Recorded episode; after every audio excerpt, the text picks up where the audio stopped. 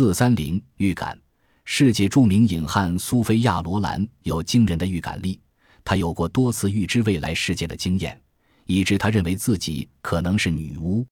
她旅居巴黎时，有一天她预感到要发生火灾，便问女秘书是否已购了火险。当晚住所就发生了火灾。又有一次，她预感会被盗窃，当时她和丈夫卡鲁庞蒂都不在家。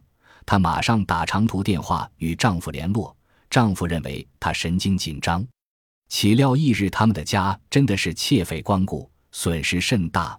被窃去的东西里包括她的奥斯卡金像奖。她还相信自己具有超自然力量。有一次，她被邀出席一个在布鲁塞尔举行的慈善舞会，她突然心血来潮，预感会有场大灾难发生，于是婉拒出席，留在罗马。由前意大利小姐玛丽安妮代替他。当玛丽安妮飞返罗马时，飞机发生爆炸，机上无人生还。